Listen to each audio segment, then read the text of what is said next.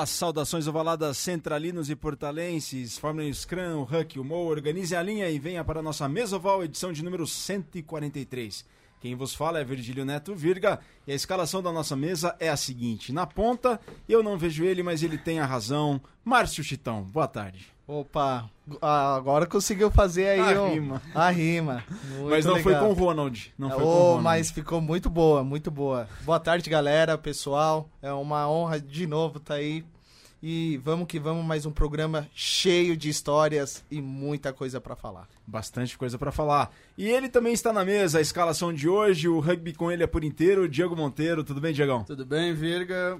Mais um programa, mais um convidado especial, muita história do rugby. Um dos cinco brasileiros que pode vestir a camiseta 4G que o portal dos All Blacks, que, o, que a loja do rugby vendia. Uma conversa muito boa. Faz jus ao apelido, o convidado? Acho que é mais uma ironia, né? é uma ironia. Ricardo Ramuno, miúdo, uma honra te receber. Muito boa tarde, muito legal você ter aceitado o convite, um pouco em cima da hora, mas é muito legal te receber aqui, miúdo. Sou fã de vocês, eu não deixaria de estar aqui por nada. Esse apelido é porque você tudo na vida foi o contrário de miúdo, né? Na verdade, eu fui apelidado por um professor de história que olhava para mim, que eu tinha muita cara de criança, quando eu tinha uns 14, 15 anos, e ele falou: "Você tem que escolher ou você vai ser miudinho ou vai ser putinho. Eu saí gritando, miudinho, miudinho, miudinho. Ele falou, está batizado. e desde então até minha família me chama de miudinho. Ricardo Ramuno, o miúdo, com muita história para contar. Ó, galera, vocês estão vendo a gente aqui pela live do Portal do Rugby no Facebook. Interaja conosco, manda seus comentários, suas perguntas, curta o vídeo, compartilha, porque o miúdo tem muita história para contar e muita história mesmo. Olha só, ele trouxe um papelzinho só de coisas que ele quer mencionar durante o programa, ó. Um monte de vários itens aqui que ele quer mencionar. Claro, não sei se vai dar tempo de mencionar todos eles, mas a gente vai abordar boa parte. Só antes, Chitão, Diego, Mildo, uma menção honrosa especial para a 50 internacionalização dos irmãos Duque, o Moisés e o Tanque. Sim, merecido. merecidíssimos e cada um fez um try no último jogo contra os Estados Unidos. Então, uma salva de palmas para os irmãos Duque. Parabéns. Pelo, parabéns aí, 50 jogos pelos Tupi, 50 caps. É uma marca. Não é muito, é para qualquer um, e é ainda mais dois irmãos, né? Dois irmãos e cada um fazendo um try. Sim, foi um momento muito histórico pro Brasil. Ficou feliz, Diego? Fiquei, fiquei muito feliz e acho que eles ficaram felizes mais que com os 50 jogos, com o grande desempenho que o Brasil está tendo, que eles estão ajudando muito. se tornando uma equipe de primeiro nível, o Brasil muito bacana o segundo tempo, né, Mildo? Sim, eu tenho uma admiração por eles faz muito tempo. Você até colocou aí, né, o nome deles. Sim, eu sou fã do, do Tanquinho, eu sou fã do Moisés. Sou fã de outros jogadores do, do, do Sanja também, sou fã do Brunão, que é um forward de verdade. Ah, o Bruno Rossi? É, ele é meu irmão, né? É um forward de verdade. Ele é um forward de verdade. O que, que, é um forward de verdade, Mildo? O forward de verdade é aquele que entende a dinâmica do rugby e sabe que tudo se ajusta no campo. Como assim? Você, se você agir bem dentro do campo, você tem uma vida de paz. Se você agir mal, alguma coisa vai lhe incomodar. E o Brunão tá sempre nessas. Vida de paz? Vida de paz. Vida de paz. É, é, é um pregador. Não, eu queria fazer um comentário sobre o Zil que ia fazer na. Esqueci agora e esqueci ontem no Vlados. Que incrível é que eles começaram, ao contrário dessa menina que começou já com esquema profissional, eles começaram com o rugby raiz, se adaptaram de uma maneira já com mais idade a esse alto nível do Brasil e ainda são jogadores diferentes, realmente espetacular essa trajetória deles. Começa com esse rugby bem no terrão, lá no, no Maconhão do São José. Exatamente. Que vai passando tudo isso e mantendo sempre um nível espetacular. Tem um evento uh, especial da carreira deles que, é, que foi aquela temporada que eles passaram na França, três meses. Todos os meninos do São José. Né? Exatamente, que é foi um trabalho do Onge Guimerá, que foi um grande organizador de rugby um grande eh, gestor de rugby. E eles são reminiscentes desse tempo. E eu acho que isso comprova que trabalho dá resultado. Sem dúvida alguma. Então, ó, pessoal, o Mildo tá aqui conosco, mandem seus comentários. Já tem muita gente comentando, Mildão. A gente já vai ler aqui os comentários de quem mandou aqui as curtidas, os comentários também. Mas, antes de tudo, eu fui pesquisar sobre o Ricardo Ramuno na internet. E achei um perfil de uma rede social e que sua descrição dizia a seguinte frase: Um homem para além dos seus sonhos. Justamente essa frase que eu ia também falar. Você tirou essa do, do meu caderninho de perguntas. tá aí o Chitão. O que, que significa estar além dos seus próprios sonhos, Mildo, para você? Eu comecei como treinador aos 16 anos. a maioria das equipes que eu treinei tinham 12 jogadores e nós terminávamos a temporada com 34 jogadores. Nós não tínhamos um tostão e fomos a primeira equipe a ter patrocinador é, recorrente que pagava todas as nossas despesas para participar do esporte que nós mais amávamos. É, eu comecei um negócio sem um tostão. Hoje eu sou certificado internacionalmente, sou certificado do Rugby League também, estou abrindo em outros países. Então, é, se você pensar o que você pode fazer na vida, tudo tem limitação. Mas o seu sonho não pode ter e você tem que chegar até onde você conseguir e trabalhar para isso. E o que, que o rugby te ensinou em relação a isso? Nunca desistir. Não parar nunca. Todas as formas. É uma coisa que eu aprendi quando estive na Inglaterra foi que o rugby precisa de duas coisas. Gente boa treinando, jogando. O jogador de rugby precisa ser um exemplo, né? precisa ser gente de caráter, gente de atitude. Isso era uma. E outra é: não existe o impossível. Uma vez que você tem um grupo de qualidade na mão, você vai alcançar tudo que você sonhar. Basta você focar, comunicar com as pessoas certas que você vai alcançar. E dentro da construção dessa cultura do rugby, Mildo, por que, que o esporte, o rugby, ele exige tanta gente de caráter e atitude? Por que em comparação a outras modalidades? Não que as outras modalidades não tenham, mas na sua opinião, por que, que você acha isso? Porque no rugby é muito fácil você ser covarde. Você pegar e bater no mais fraco, você pegar e pisar em alguém que não pode se defender. É, é cada momento que você joga, você tem que ser uma pessoa responsável. Você tem que tomar decisões que sejam boas para você, para sua equipe e para o outro lado também. Porque graças ao adversário é que você joga, graças ao juiz é que você joga graças a todas as coisas que você não acha tão relevante que te permitem jogar rugby. E jogar rugby é a coisa mais maravilhosa do mundo, então você tem que ter atitude para que isso aconteça. Então, você, Chave, você começou a jogar numa época mais raiz, então você nunca pisou em ninguém no rugby? Pisei e não me arrependo, mas eu precisei aprender. e às vezes ainda piso. Mas assim, eu não piso em ninguém que está desprotegido, não machuco ninguém à toa. É, eu não sou nunca o primeiro a dar uma pancada. É, eu tenho o meu código e sigo com ele. Não estou dizendo que por isso eu virei uma moça dentro do campo. Nada mais do que uma formação de caráter, né? No modelo raiz. É assim, não faça o que você não deve, porque isso vai retornar a você. Simples assim. Bela frase, bela frase. Ó, fala, Chitão, você tem alguma coisa aí pra falar? É, queria falar um pouquinho mais, é, perguntar pro nosso amigo é, Miúdo, como você conheceu o rugby, a partir da onde e qual foi sua trajetória? Eu fui expulso do meu colégio Bandeirantes e encontrei com um rapaz chamado Bertrand François Saliba. Bom, você tinha quantos anos quando foi expulso, Miúdo? 15 anos. O que, que você fez? Eu era um menino que era muito disciplinado, não da maneira ruim de ser disciplinado, agressivo, nada disso, mas. Era um gazeteiro. Eu, eu falava demais. Eu ah. sigo falando. Dizem que eu solto mais de 3 mil palavras por minuto. Você tem sorte que eu decidi tomar bastante maracujá antes de vir para cá. mas encontrei com o Bertrand. O Bertrand era um. Era o, era o hooker da seleção, um dos melhores jogadores que já jogou no Brasil. Ele é da geração do Diego Padilha, Sim, grande Diego. Meu ídolo. Ele era da geração do Javier Padilha, Facundo, a grande família, que eu tenho a honra de treinar os filhos deles. Sim, sim. É, ele, aí fui para lá e conheci uma pessoa que era como se fosse. Para mim, durante muito tempo, ele era o resumo da verdade. Chamava Marquês de Bonneval. Era um nobre francês que veio morar no Brasil e que foi França B. E ele sabia tudo sobre rugby. Até hoje eu ainda me lembro dele contando as coisas, é, jogadas de linha. Ele... Todo o rugby moderno é muito parecido com o rugby antigo francês. Então, daí a minha longevidade no rugby. E, por outro lado, é que, por exemplo, o Marquês de Bonneval, depois eu conheci Dominique, Dominique Worms, eh, Jean-Luc Jadul, eh, o Yves, que foi o segundo linha que jogou comigo primeiro, o Stefano Massari, e hoje também o aniversariante do dia, o Claudinho Francischini, que é o atual presidente do Pasteur, que é muito meu amigo, meu irmão. Sim. Então, eu conheci esse pessoal.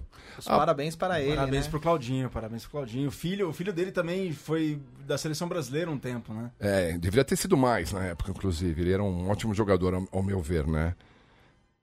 O que mais que eu posso contar para vocês?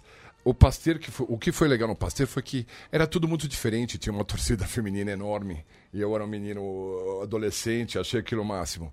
E no Pasteur, como faltava tudo, então eu virei treinador, árbitro, fui virando todos os papéis. Eu fui aprendendo a fazer cada coisa. Eu sofri muito, eu errei muito.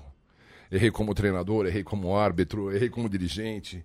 E, e eu pior. Você foi dirigente do Pasteur? Sim, eu fui convidado para ser presidente do Pasteur algumas vezes, né? Eu nunca fui interessado em ser presidente pelo cargo, mas eu fui gestor. Na época que a gente geriu o Pasteur, a gente tinha um orçamento de 20 mil dólares de patrocínio e 180 crianças. Nós tínhamos todas as categorias, até o, o A, B, né? O Sim. B, o time B, o adulto B. Eu não tinha feminino na época e nós ganhamos três em cada cinco disputas que disputávamos. 60% que era bom para quem existia gente muito bem preparada, né? porque existia o Rio Branco, existia o Faville, existia SPAC, existia todo mundo que compõe a história do rugby de São Paulo. Então, assim, a gente, com apoio, conseguiu fazer muito mais coisa. A gente tinha uma sede, a gente tinha um campo, a gente tinha um uniforme. É, não existia cultura da fisicultura ainda, não era ainda tão forte, mas muitos dos atletas já tinham convênio com algumas academias é, a gente decidiu achar, na época, o Turano, que era ex-fullback do Alphaville e ex-fullback do Cassi. E eu achei que a ideia de ter o Turano como diretor de, de rugby, o cara que ia decidir o estilo de jogo do time, por ser argentino e ser mais próximo ao francês, ia ajudar muito. Então, disso aí nós criamos cinco grupos de treinadores Felipe Goer, que foi um cara que me ensinou muito rugby, é, o Fran Locoselli, o Renato Occhioneiro. Uh, Renatão, hoje presidente da Federação Paulista. Maurício Machado, que essa gente toda a gente decidiu, pegamos os meninos em grupos de 20 e hoje tem meninos como o Júnior Orioli, que veio dessa geração, é, tem o Diego, que um pouquinho depois. Maurício Draghi. Maurício Draghi.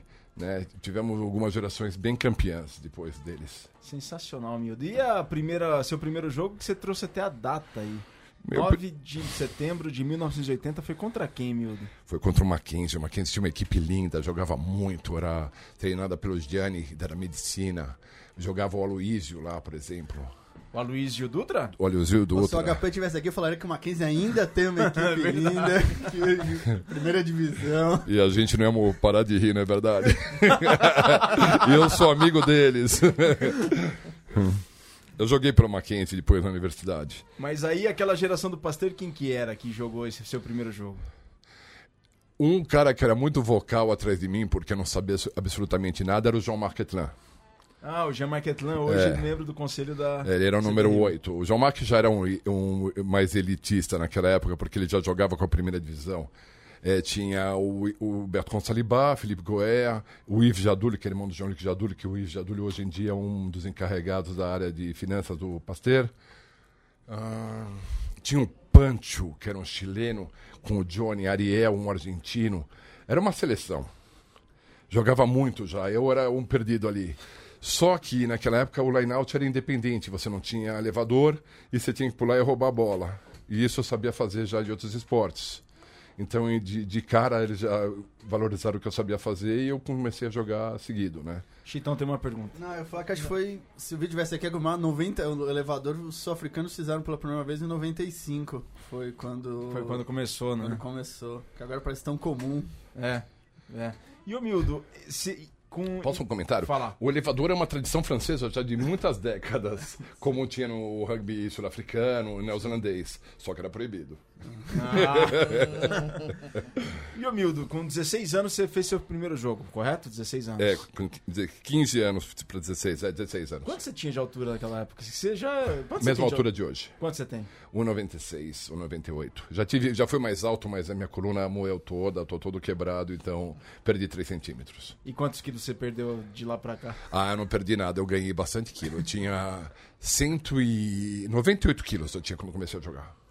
Desculpa, pergunta hoje, você tá com? Que rapaz indelicado, não sei se acha. perguntou a idade, perguntou a altura, o peso. Quer casar comigo? Ah, não, eu tô com 150 quilos quase. Tá, mas não Já, entre 140 e 150. E aquela geração do Pasteiro, então, a sua primeira foi a, a, que mais marcou na sua vida? É, de cara a gente jogava já, a gente era enxerto da primeira divisão que jogava todos os campeonatos. Então eu já comecei jogando no B, no A e no juvenil. Então tinha três jogos por fim de semana, mais ou menos. Teve, teve fim de semana que eu cheguei a fazer cinco jogos. Seleção universitária, seleção adulta A, Pasteur, B e o pessoal ficava de um lado para o outro para me levar daqui para lá. Eu nunca fui um cara muito competente no campo, eu sempre fui um cara muito esforçado, mas o pessoal fazia questão que eu jogasse. E muito esforçado e querido por todos, né? Porque, pô, para ter cinco jogos no fim de semana por tantas equipes diferentes, é, você era muito querido, né, Mildo? Você é ainda muito querido. Tá chovendo comentário aqui, impressionante. Eu já, já, já eu paro pra ler. É, é, eu só tenho que agradecer. Eu, eu, eu, não consigo falar nada a respeito o... disso e ficar muito emocionado. Então, vamos. Obrigado. Falando em querer, vamos juntar aí dois, as duas pontas da sua vida. Você está envolvido com os veteranos também, não é? E falar um pouco disso, que tem todo um circuito de veteranos, de viagens, que é um negócio muito legal, mas que é meio um pouco escondido. Aí você ouve um veterano, outro falar. E tá começando a surgir, eu tenho um amigo que jogou também agora um jogo de veteranos há uns 15 dias. Falar um pouco de como tá sendo essa experiência nesse. Começou no juvenil, terminou no veteranos. Não terminei.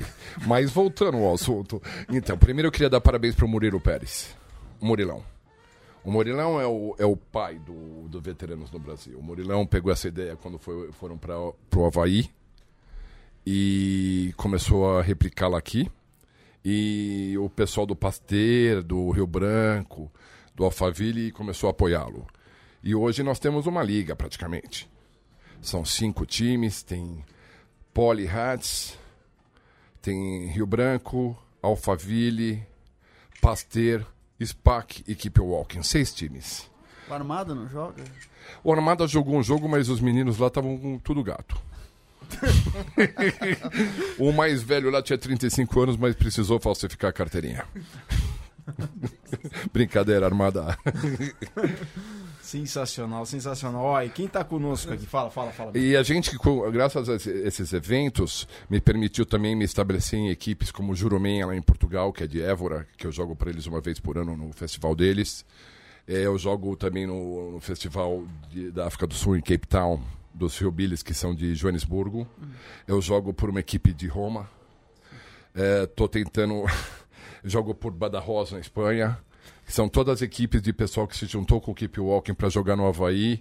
E eu sigo viajando o mundo, fazendo negócios e jogando um joguinho de veterano aqui e ali. Ó, pessoal, não é mentira não, viu? Ele tem aqui, ó, ele é, ó, é o Hilibis, é o Juromenha, Badajoz, Lausanne, Zé Redondo. o nome, quem é Zé Redondo? Zé Redondo é uma figura do rugby português que é impressionante.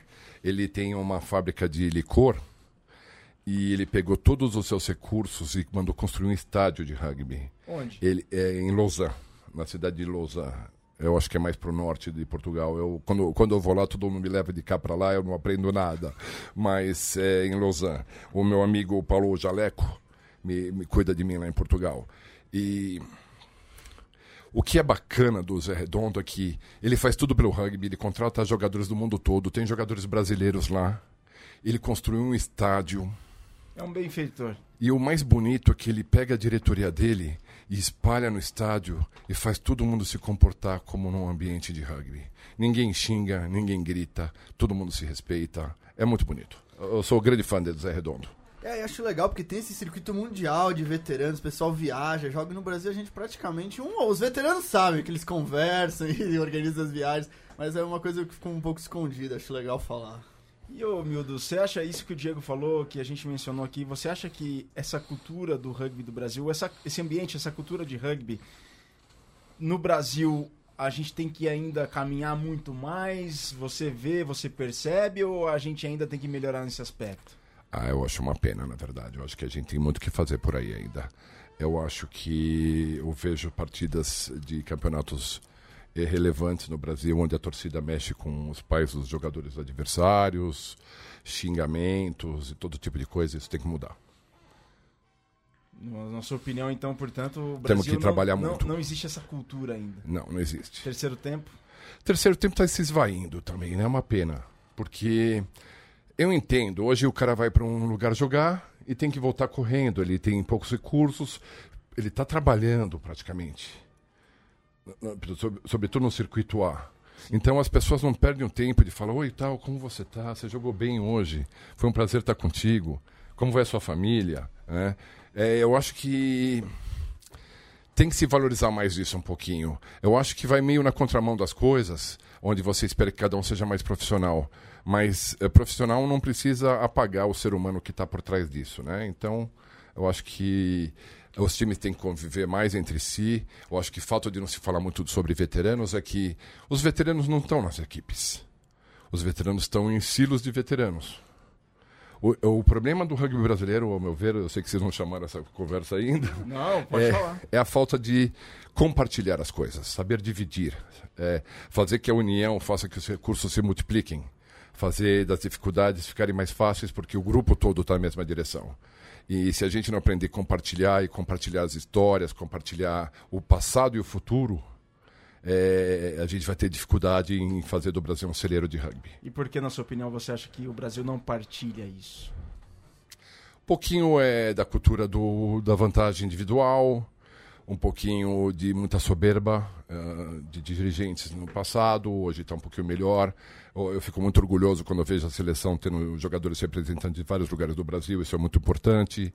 É, mas nós precisamos é, levar isso não como o adicional, tem que levar isso como essencial. Nós somos gente boa, somos, é, somos jogadores que temos valores e temos que carregar isso cada vez mais e isso devia ser uma exigência de cada dirigente em relação à sua equipe e os seus torcedores. Você procura fazer isso, portanto, por onde você passa? Eu não sei se eu procuro, eu já errei bastante, mas eh, eu estou aprendendo e eu acho que isso tem que mudar.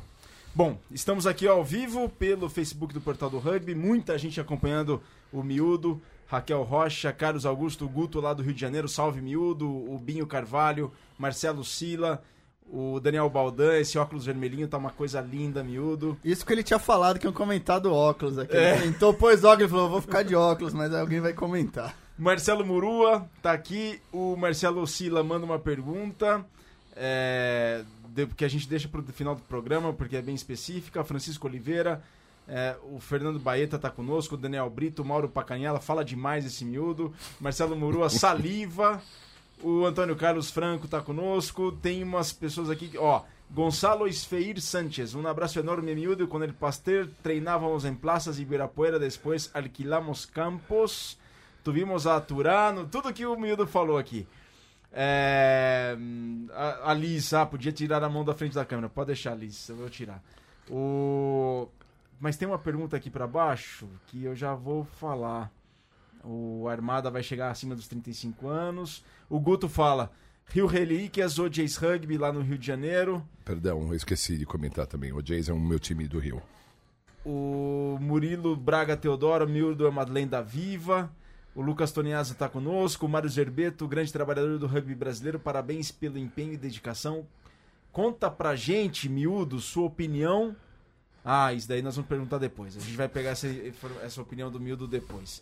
Bom, miúdo, essa passagem você jogava pelo Universitário, jogava pelo Pasteur e Seleção Brasileira. Como é que foi a primeira convocação para a Seleção Brasileira? Eu não tive muitas convocações para a Seleção Brasileira, porque como dirigente do Pasteur, a gente era meio problemático para a União para a BR. Mas eu tenho um grande estima pelo trabalho que todos fizeram, de verdade, do coração.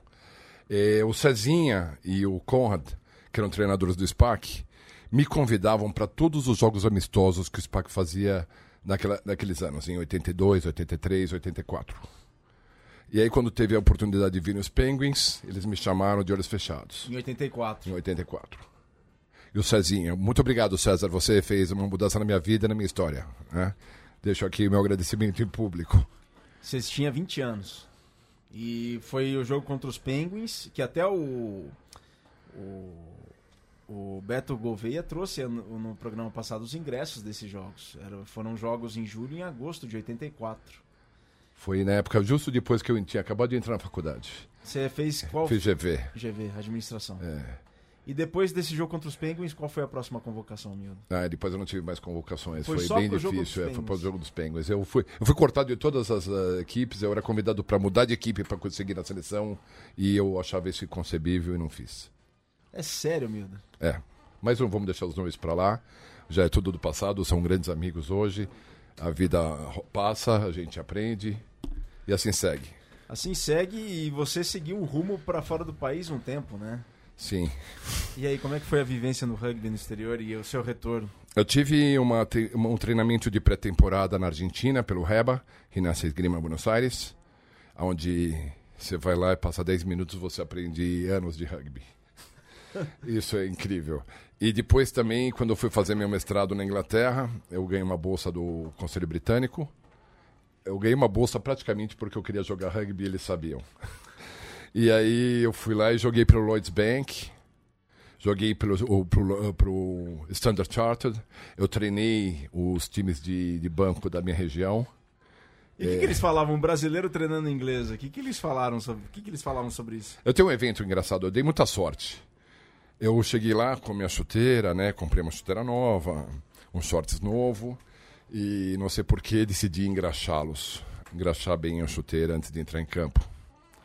O treinador olhava para mim e falava: Isso aí deve ser um, uma montagem, não existe nada disso. Faz 30 anos que a gente não vê ninguém nem lavar as meias aqui. Esse cara tá crachando as chuteiras. Eu entrei em campo, eles deram um chute que saiu depois da linha das 10. E aí eu pedi pro meu capitão, no primeiro segundo de jogo, era meio folgado, que desse um tapinha em cima da cabeça do Scrum Half. Ele deu, marquei um try em 20 segundos. E aí era o jogo de Lloyds Londres contra Lloyds uh, Interior, onde Lloyds Londres não fazia nada há décadas. Então o fato de eu ter jogado esse jogo e marcado um try no início, toda a mídia do banco captou esses momentos. Eu tenho fotos para quem discutir, depois eu mando no Facebook. Boa, boa. e aí, com esse, com esse evento de fazer um try rapidinho na Inglaterra, eu ganhei a reputação de ser um jogador pelo menos muito dedicado. E quanto tempo você passou no banco lá? Eu passei dois anos. Dois anos. E aí retorna para o Brasil. É, retornei para o Brasil. Eu fui convidado para jogar no London Bridge, que estava saindo da quarta divisão para a terceira divisão, fizemos uns jogos. Eu fiz um teste no Blackheath. Eu já era velho, né, para a época, mas eu fiz um, eu encontrei com o Mike Skinner, que era o flanker da Inglaterra. E ele tomava cerveja no mesmo lugar que eu. Quem sou eu, né? Ele era o cara e perdi um para fazer um trial no Blackheath e peguei quarto time. Ah, você fez um try então, portanto. É. Jogou, jogou quantos jogos? Fiz, joguei dois jogos só. E depois Só amistosos, voltar. é. Resolveu é voltar. que é, é no, no, meu, no, meu, tempo, a, a ideia de me tornar um profissional de rugby era muito longe da minha, da minha, das minhas expectativas. Eu já tinha 30 anos, eu já ganhava bem, eu, eu tinha uma carreira excelente no Lloyds Bank, onde todos apoiavam rugby, toda a minha diretoria, todo mundo eh, se fosse para jogar, eu podia fazer qualquer coisa, podia sair, tirar férias, eles sempre me apoiavam. E então não, eu não concebia viver só de rugby. Não passou pela sua cabeça, portanto? Ah, às vezes passava, mas se eu fosse um menino de 23 anos, eu teria me tornado pelo menos jogador de segunda divisão na Inglaterra. Não tenho dúvidas disso. E aí você retorna para o Brasil. E volta pro Pasteur, volta para onde? É, isso aí foi Voltei, eu, na verdade, antes de ir embora, eu fui pro SPAC. Eu queria saber qual era a dinâmica do rugby inglês, para quando eu chegasse na Inglaterra eu tivesse mais adaptado ao jogo. Porque são dinâmicas diferentes, são visões de rugby diferentes, então eu queria aprender isso. Quando eu voltei, eu fui jogar num time que não existe mais, que era o O'Malley's. O'Malley's. Que tinha, na época, mais ou menos uns 30 gringos que nasciam jogando rugby. Tinha um menino de 13 anos, 15 anos, eu, eu, que apareceu do, do, nada. O cara era um artista, põe a bola, era um hooker. Ele põe a bola, ele chutava a bola do line-out, põe a bola na mão do ponta. Era, era incrível, tinha grandes talentos lá. Esse time, o Marlins, ele surgiu a partir do pub o Marlins? Como que foi? Ou foi... Qual foi a relação do pub e o time? O Ali, proprietário do Marlins, Ali Wisserman, jogou pelo Niterói. E, por coincidência, quando eu era é, trader no Lloyds Bank, ele era diretor de área internacional no Multiplique, que era um banco associado nosso. Então a gente já tinha uma convivência. E ele com o pub tinha mais ou menos uns 18 ingleses, uns 12 neozelandeses, uns 10 sul-africanos que toda noite perguntavam quando é que a gente vai fazer um amistoso. Aí ele falou, vou, vou montar um time. Aí foi onde aconteceu tudo. É, foi um cara que tem uma paixão por rugby muito grande. Ô Mildo, você falou da gira da pra Argentina, o Baeta coloca que o Baetinha, filha do Baeta, tá mandando um abraço e falou que a gira para Buenos Aires foi incrível. O César Alves, o Marcelo Murua coloca. César Alves, outro cara um pouco esquecido e que fez muito. A, a sua lembrança do César Alves gerou muitos comentários aqui, Meu o pessoal ídolo. se lembrando dele. Ricardo Discípio, Chafa, tá aqui mandando um abraço para você. O Álvaro do Amaral, valeu miúdo por treinar o meu filho João Amaral. E o Luiz Antônio Luporini, lá de Jaguariúna, o Jaguar de Jaguariúna, manda um forte abraço. Vamos fazer outro veteranos, abraço. E o Sérgio Rogério Cesário Costa, Zumba. fale do Zumba, fale do desenvolvimento dos garotos. Você que agora treina times de garotos, da pedagogia também, né, miúdo? É, é, é muito engraçado porque no início eu treinava, eu comecei a treinar os meninos no Pasteur em 81. É, e eu treinava porque não tinha outra pessoa mais capacitada. Na verdade, eu não, eu não fui escolhido porque tinha os olhos azuis, nada disso, né? Não tinha ninguém, a gente ia lá e dava treino. Hoje em dia, depois de 40 anos quase dando treino, eu acho que a minha concepção de rugby mudou muito. O que que mudou? Antes a minha única preocupação era a equipe, hoje eu penso muito mais no indivíduo. Antes eu queria que eles soubessem as habilidades eh, naturais. Hoje eu penso que eles precisam aprender a decidir. E para isso eu preciso que eles aprendam a criar cenários na cabeça, A tomar decisões. Para poder tomar decisões. Então, o rugby, de certa maneira, evoluiu. O rugby é o mesmo jogo, basicamente, mas com muito mais ahn, fragmentações de decisões. Porque o crescimento da técnico e físico alterou muito a dinâmica do jogo. E hoje você está mais preocupado na questão da formação do atleta do que propriamente na equipe. Eu estava até conversando antes de entrar com o Chitão. Tem um, eu queria agradecer aos pais do M14 e do M17. Ah, isso está dando treino pro SPAC, M14 e M17. É, só o M14 atualmente. E atualmente o, M, o M15 que eu treinava até ano passado segue com o Chubby. É que agora virou M16, né? Pela, pela nova formação, virou M14 e M16, né? Sim. Então, o que, que mudou, né? Antigamente chegavam para mim 12 bravos, 12 meninos destemidos, eram verdadeiros lobos, né? Hoje não, hoje chega uma variedade incrível de crianças, chegam crianças com muita habilidade esportiva, porém chegam crianças que não têm o mínimo preparo, eh, não têm muitas condições. Eu acho que o papel do rugby é inseri-los, é, permiti-los a ter uma vida mais saudável e se divertir com o rugby. Então, competir é extremamente importante, porque isso te dá como um guarda-chuva para você poder trabalhar.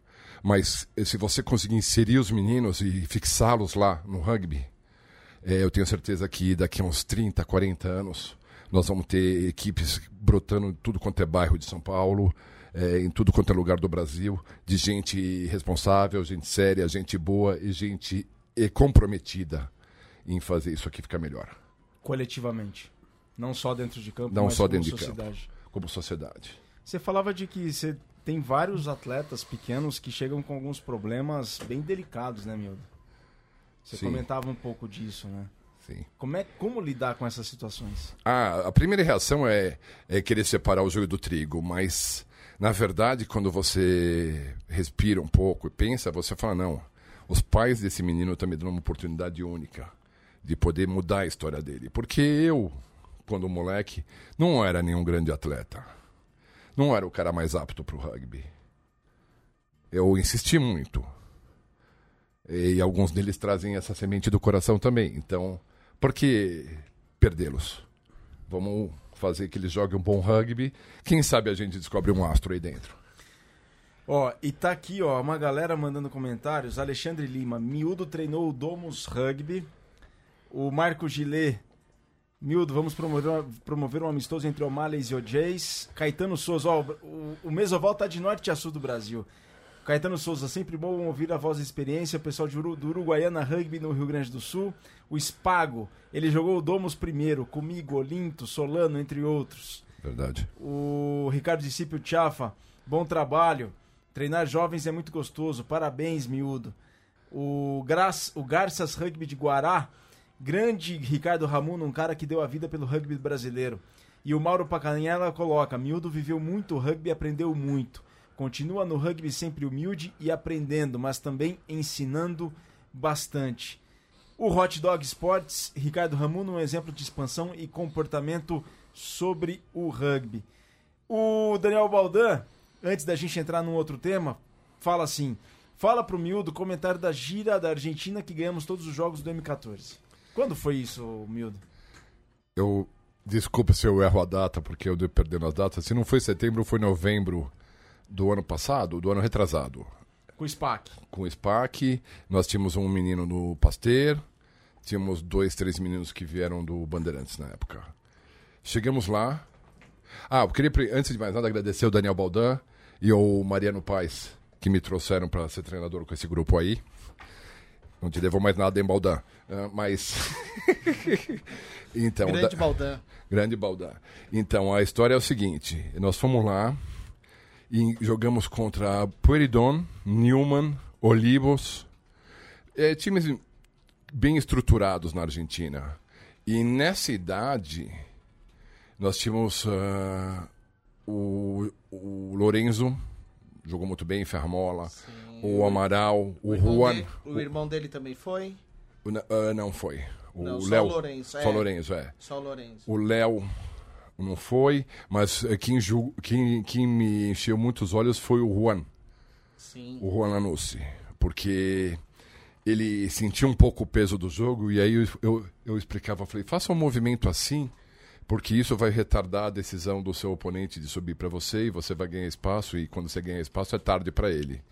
E ele marcou um try no meio dos paus no, no primeiro movimento em seguida. Então, esse menino que hoje tem 11 anos é o capitão do M14 do SPAC.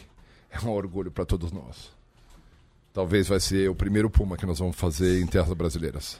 Então, quer dizer que a categoria de base do SPAC está prometendo, então, né? A base vem forte, Mildo? A base vem forte? A base vem forte. Em outros times também você vê muito talento, você vê talento também nos uh, projetos sociais é, você vê muita dedicação. Eu acho que se nós focarmos, continuarmos pondo esforços aí, em uma questão de cinco anos, todas as equipes serão uh, autossuficientes, não dependerão, dependerão de aliança com outras equipes, e nós teremos campeonatos fortes. O que, que você achou do campeonato do ano passado, que no qual você treinou no, no M15? O que, que você achou do novo formato, né? Que teve muitos times conglomerados, né?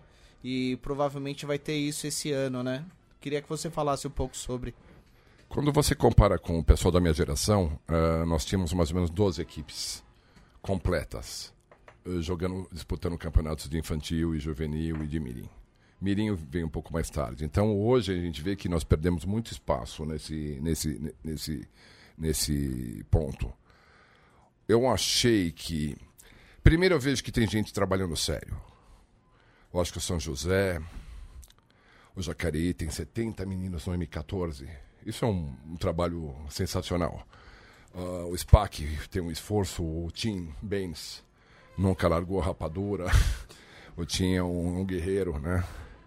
E outros treinadores mais. Uh, eu acho que o, o campeonato do ano passado foi um bom teste mas o objetivo é que os times sejam independentes e não precisem uh, fazer conglomerados de equipes.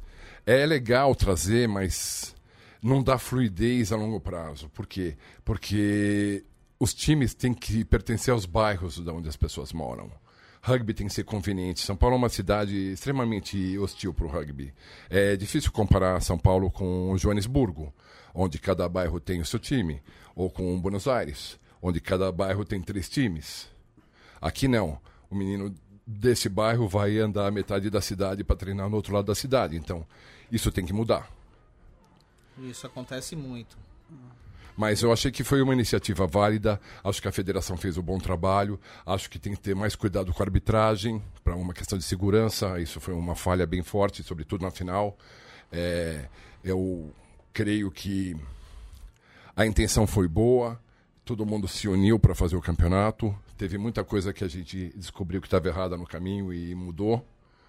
É, mas a questão que mais me incomoda é a questão de, de conveniência dos, dos pais para poder levar os filhos. Como assim, meu? Em que, que sentido? É, São Paulo é uma cidade perigosa. As coisas são, os treinos são distantes. Então, assim, se não houver um certo apoio dos pais para que o menino possa chegar ao treino, e não só o primeiro treino, mas todos os treinos de uma escala, por exemplo, são 12 treinos para você começar a fazer um time e começar a andar, né? Oito treinos de cada fundamento. E se o pai não conseguir dar apoio ou não tiver condições, é muito difícil você manter uma equipe dessa categoria de base. Eu tenho essa sensação, às vezes eu vejo times, ah, a gente montou um projeto, vamos pegar uma escola, e a escola é isso, é 5 km, 10 km de onde o time treina. Não vai conseguir. Mesmo, acho que você fala, mesmo a distância, a distância de segurança, os caras, às vezes, dependendo de mora em São Paulo, você vai passar mais tempo no carro, no ônibus ou no metrô do que treinando. Então, acho que essa coisa é fundamental, você conseguir em volta do clube ter essa comodidade. Da... Diego, eu demoro 90 minutos para chegar para dar treino mas eu sou um adulto e posso tomar minhas próprias decisões. Imagine um menino que fica desesperado para ir pro treino. Sim. Então, e tem que ser uma coisa de bairro. Sim. Ao meu ver. Eu tenho uma, não, tem, eu vejo muita gente, eu sempre acho um pouco mais chorada, fala, não, porque as crianças hoje não querem mais brincar, elas ficam no videogame, não é? Você vê esse problema mesmo ou você acha que é mais uma questão de ir lá e pegar as crianças e levar, e incentivar? E você entendeu a pergunta? Né? Sim, claro. Estou pensando no que dizer com alguma substância. A verdade é o seguinte: ninguém se apaixona pelo aquilo que não conhece. Então, a gente precisa expor as crianças a rugby. Talvez através do vínculo escolar seja um bom caminho. É, eu vejo, sim, crianças que são mais habituadas a videogame do que a esportes. Isso está tá chegando uma nova geração assim. Mas quando ele nota que ele pode ser maior do que sozinho, que quando a pequena contribuição dele para a equipe faz a equipe brilhar, ele não quer mais sair dali. Ele larga tudo. Eu só peço para que não larguem a escola, que é a única coisa que não pode largar em hipótese alguma, mas o resto pode largar o basquete, o handebol, pode largar o que for e vir jogar com a gente. Pessoal, vocês estão vendo aí que a cultura de rugby do miúdo é interminável, é infinita. E dentro de todas as atividades em que ele se envolveu no esporte, dentro de campo, fora de campo, na arbitragem, ele também é um empreendedor do rugby, com materiais esportivos. E é pergunta do Sérgio, é pergunta do Mário Zerbeto, é pergunta de tantos outros que eu esqueci. Mildo, como é que é empreender no rugby do Brasil? Como é que é o mercado do rugby do Brasil e, e quão difícil é ou não é difícil você entrar no mercado do rugby do Brasil? É, são várias perguntas e as respostas são praticamente uma só. É um mercado muito pequeno, muito duro, com poucos recursos. Porém, assim, quando eu decidi fazê-lo. Você faz equipamentos de bolas e equipamentos de treino, né? Eu faço equipamentos de treino, faço. Eu só não faço Scrum Machine porque eu não tenho onde colocar se eu não conseguir vender.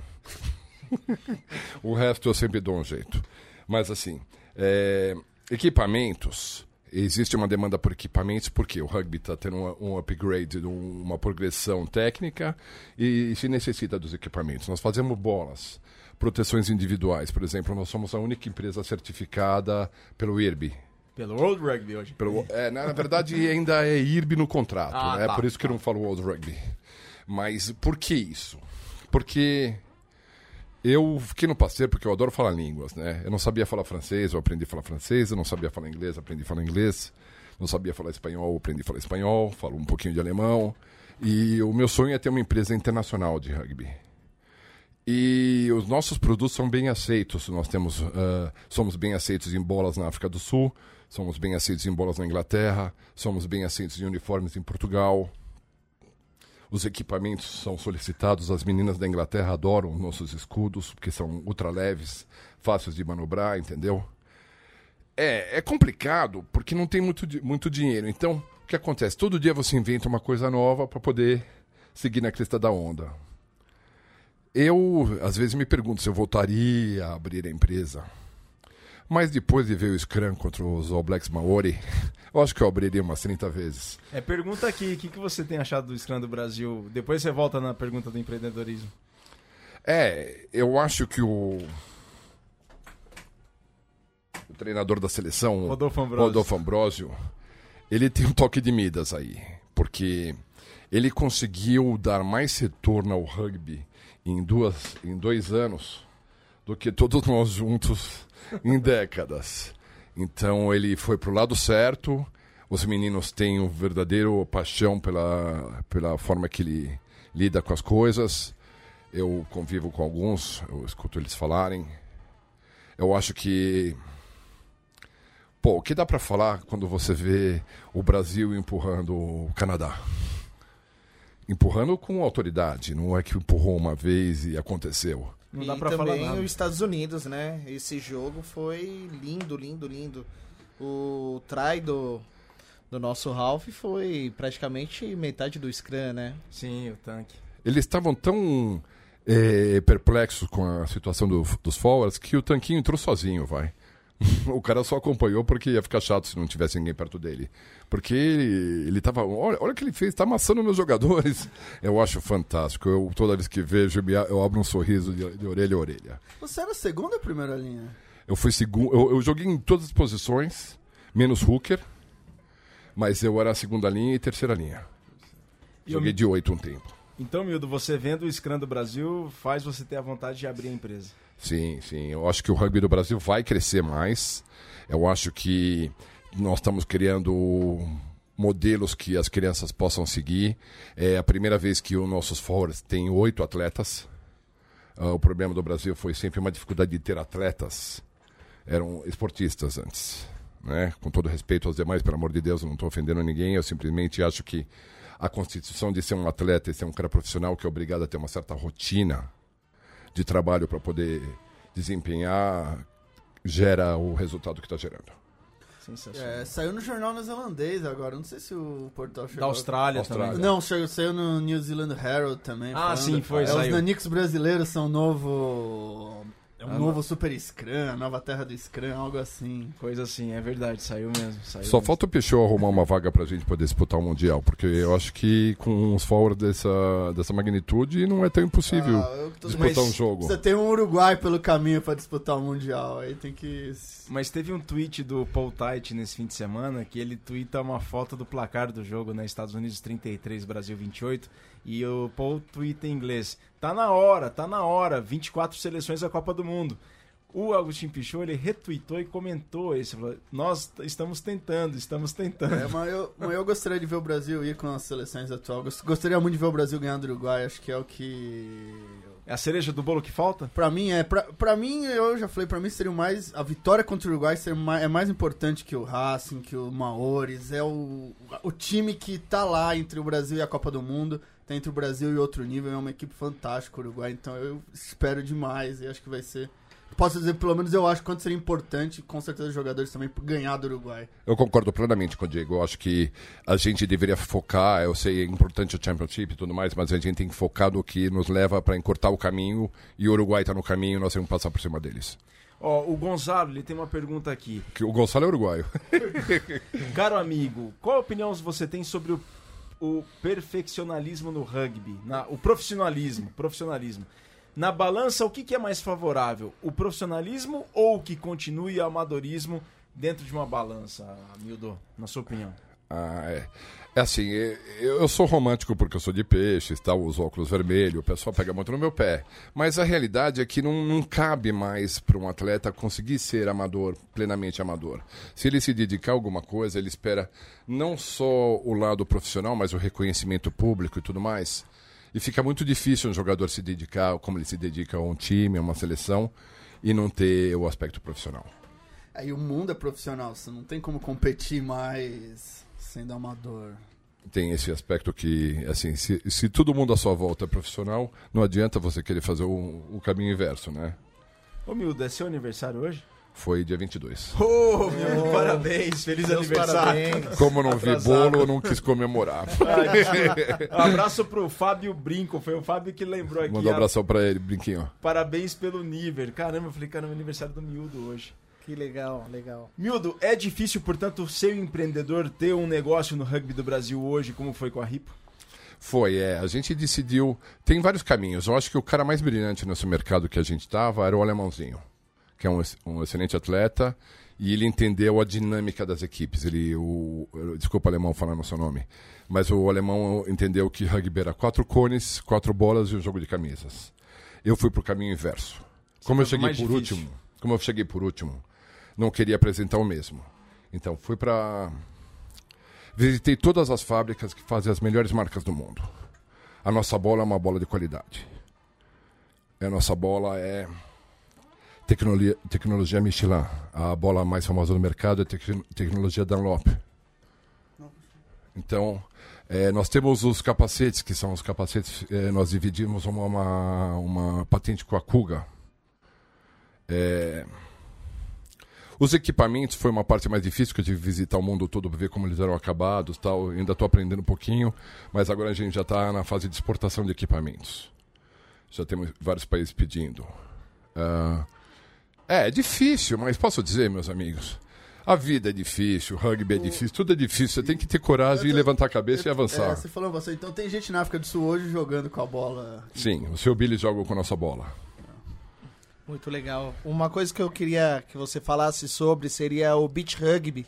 Esse ano você montou um time lá em Ilhabela. Queria que você falasse um pouco aí do, da sua experiência no beach rugby. É. Um Não... esporte que nosso amigo Ale, Ferrer, Ferrer adora tanto. Um abraço, Ale. Eu acho que a frase quatro cores, o time de rugby são quatro cores, quatro bolas, o jogo de camisa é. O Diego gostou dessa frase. O alemão, o alemão é gênio. O alemão, o alemão é gênio. Eu sou fã dele. Oh, o Murilão coloca Moela Dunlop e o Marcelo Fiore Moela Michelin. É, Moela é uma outra história, mas. É, tá fechado, Moelas. A história é o seguinte: Beach Rugby e Touch Rugby no Ibira, de domingo. Tá. Beach Rugby é a modalidade mais comercial do rugby. De longe. É um evento na praia, só gente bonita, pouco vestida, música, sol. Pouco vestida.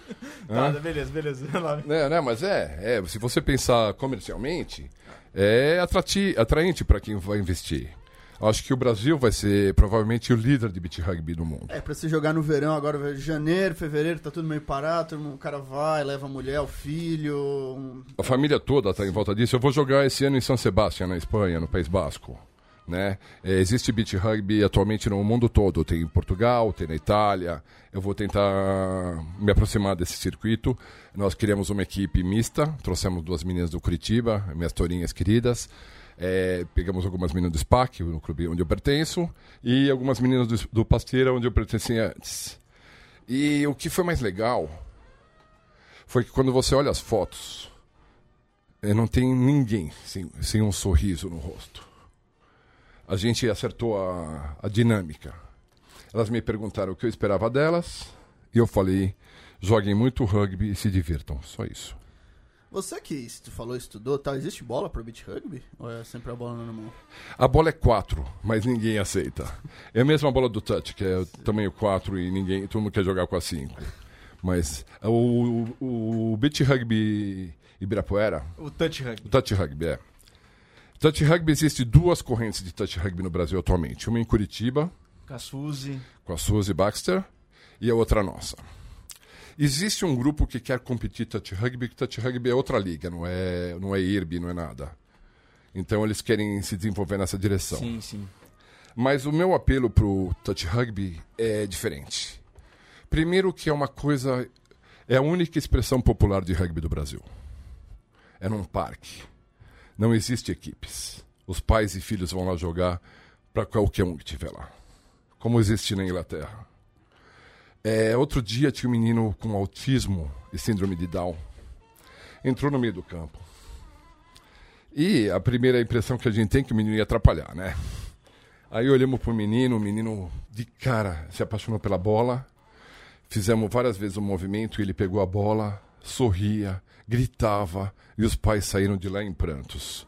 Eu acho que rugby tem é, é remédio para muita coisa na vida, né? Nem tudo é lindo no rugby, mas o remédio é, o rugby é remédio para muita coisa na vida. E quando eu vejo uma família que passa por um problema tão grave, tão difícil de lidar, e eles ficam felizes porque viu que o menino se deu uma resposta, né? Não se integrou, né? É um exagero, mas ele ele ele conformou com o rugby, ele passou a bola. Aí não tem, não tem o que falar mais. Não eu, tem como explicar. Não né? tem o que explicar. Não tem como explicar. Então é essa, por isso que eu tenho essa paixão por touch. E outra, porque a razão que eu tenho a Ripo é porque eu não quero sair do campo.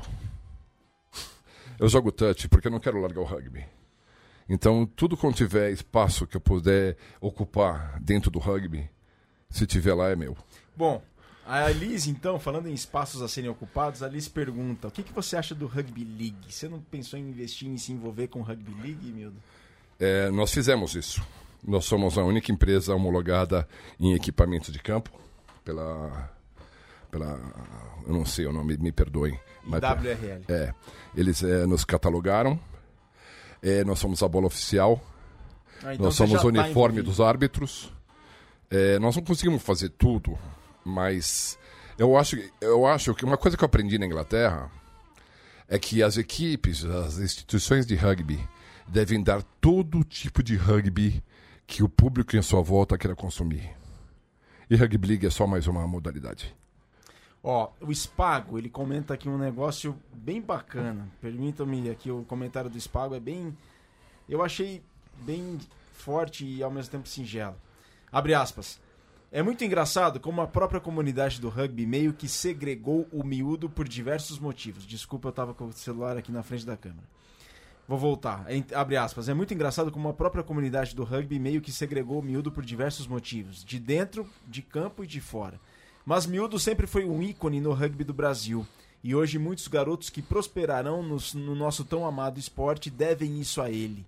Tiro o chapéu para ele. E aconselho que todos tirássemos o chapéu pro Miúdo. Fecha aspas. Obrigado, Spago. Quem sou eu? Tá emocionado, hein, Miúdo? Miúdo, você só fez amigos, ó. Olha só quanta gente mandando comentário. Flávio Livovski, Murilão, Alexandre Lima. Como só tinha gente bonita na praia se o, se o, se o Mildo tava lá, então. Você não me olhou direito. o Sérgio, o Marcelo Fiore, o, muita gente aqui bacana, Fábio Brinco, o Ricardo Discípio.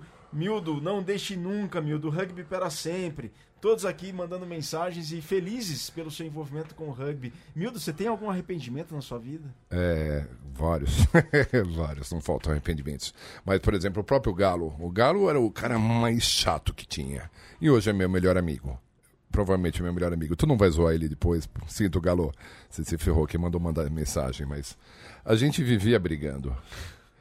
E todos os grandes oponentes que eu tive no rugby são os meus melhores amigos eu entendi que não importa a, a, o tamanho da briga, o tamanho da luta, os únicos caras que ficavam até o final eram os caras que aguentavam a briga comigo até o final. Então eu tenho uma grande admiração por todos eles. Que legal. Galera, o papo tá muito bacana, tá bem legal, mas a gente tá chegando nas. eu comecei a rir aqui. O Murilão falou: arrependimento. Pergunte sobre o meu último carnaval do miúdo. Esse foi um. Mas a gente está chegando à nossa reta final do Mesoval. Miúdo, vai estar tá em Jundiaí esse fim de semana para Brasil e Chile? Vou sim. Então, ó, pessoal, sábado, seis da tarde, vamos todos os caminhos do rugby mundial conduzem até Jundiaí, estádio Jaime Sintra, Brasil e Chile pela America's Rugby Championship, rodada número 4. Leva a, seu, a sua faixa do seu clube, estenda lá na arquibancada do Jaime Sintra. Vamos fazer a toda a torcida pelos tupis que jogam em Jundiaí contra a seleção do Chile. Então a gente se vê lá em Jundiaí. Eu queria agradecer tudo que o rugby me deu. O rugby me deu tudo. É, a pessoa que eu sou, é, graças a todos os meus amigos, os oponentes, os treinadores, todas as pessoas que cruzaram meu caminho. Muito obrigado a todos. Tá feliz? Tô. Nós que estamos, meu. Uma belíssima homenagem de todos aqui que mandaram comentários para você. E é uma grande honra te receber. E a Mesoval tá escancarada para te receber quando quiser. Volte sempre, meu. É honra minha. Muito obrigado. Diegão, as considerações finais. Muito obrigado, meu. Uma conversa ótima, realmente. Valeu. E continue sendo assim, trabalhando pelo rugby. Obrigado. Valeu, miúdo. Valeu, pessoal aí. Central 3. E, pô, ficar aí com, ouvindo essas histórias do miúdo, cada vez mais dá vontade de estar no rugby, participar do rugby, nem que seja tá ali entregando a água pro, pro seu amigo jogador, mas ajudando no que for pra gente crescer esse esporte que é tão belo e que cria pessoas que, como o miúdo, que ele não consegue ficar sem o rugby. Ele faz de tudo para não ficar sem o rugby. Salve Obrigado, de palmas miúdo. pro miúdo. Obrigado, gente. Muito obrigado. Parabéns, Mildão. Galera, a gente volta na semana que vem, Nação Centralina, Nação Portalense. Não se esqueçam, Jundiaí, Sabadão, Brasil e Chile pela Américas Rugby Championship. Saudações ovaladas e um grande abraço. Valeu.